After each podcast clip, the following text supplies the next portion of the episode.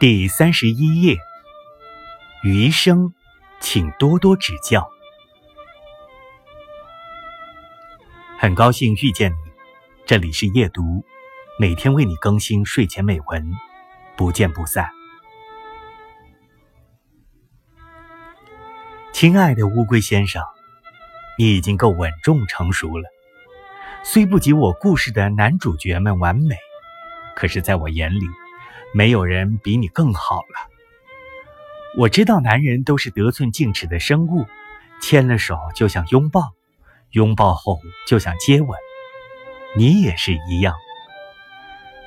在那个我们穿着相同颜色的雨衣，听毛川唱《Oh Honey》，我脑海里全都是你的晚上。没有戒指，没有鲜花，就让我心甘情愿的要和你组成一个家。而我，好像从来没有对你说过。